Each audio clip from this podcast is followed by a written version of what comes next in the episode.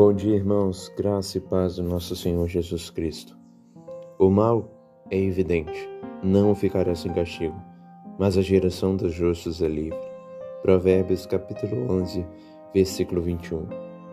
Chegou o tempo, irmãos. Chegou o tempo onde o bem que julga o mal é chamado de mal. Chegou o tempo da inversão de valores, onde o bom é considerado ruim e o ruim é considerado bom. O bem é a virtude, o mal é o vício. O bem é a verdade, o mal é a mentira. O bem é a santidade, o mal é o pecado. Os virtuosos que querem conservar os valores morais são denominados como retrógrados, atrasados, legalistas e moralistas. Mas na realidade, os valores não mudaram. Foi apenas os vícios dos homens que se acentuaram. Desde o Éden, há uma sentença que é bem verificada, testificada. Qualquer tipo de mal, de pecado, desvio né, e perversidade não pode e nem ficará impune. O pecado, como diz aqui no texto, não ficará sem castigo. Se não é pela retribuição natural, a retribuição divina cumprirá a justiça e assim a injustiça receberá o salário do seu ato. Não é porque a maioria prova que Deus mudará de ideia e aprovará o mal. Mal é mal, pecado é pecado, errado é errado.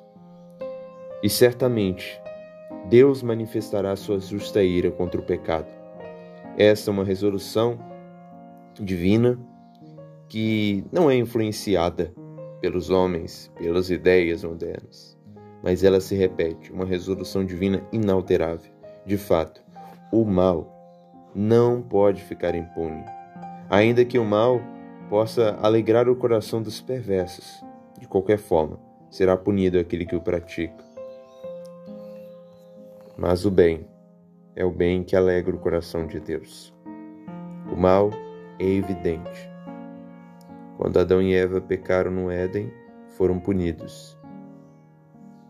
Quando Satanás se orgulhou no céu, também foi punido. Na terra e no céu, onde houver mal, se houver, haverá punição. O Deus que é mesmo ávido em punir o pecado, também o é para salvar o pecador. E aqui podemos, devemos ser sinceros e verdadeiros em dizer que o cristianismo é o único que detém a verdade da redenção, da remissão dos pecados, da redenção dos pecadores. Somente o Cristo pode responder corretamente como os homens maus podem ser considerados justos, como os homens ímpios que merecem ser castigados podem ser considerados inocentes, sem terem feito nada de si próprios. É aqui que nós temos a resposta clara: o Senhor Jesus Cristo. É no espetáculo da cruz que podemos ter a resposta dessa indagação que percorre toda a história. Porque quando nós olhamos para a cruz e depositamos a nossa fé, entendemos que Deus providenciou a própria justiça para libertar-nos de nós mesmos. Os que creem na mensagem do Evangelho são considerados justos, são inocentados no tribunal divino. Justificados, pois, pela fé, temos paz com Deus por meio de Jesus Cristo. E é assim que a geração dos justos é livre, é liberta, é salva. Repito, o mal não ficará impune. Se você anda em piedade, pode ter certeza, se não for aqui, lá você será punido. Mas ainda há oportunidade para os que assim vivem. E a oportunidade é Jesus Cristo, olhando para a cruz, depositando nele toda a nossa esperança, para que nós e até mesmo a nossa geração, nossa descendência possa conhecer, de fato, que o Senhor Jesus Cristo é a única esperança para o homem. Eu sou o caminho, a verdade e a vida. Quem me segue não andará em trevas. Quem crê em mim já passou da morte para a vida.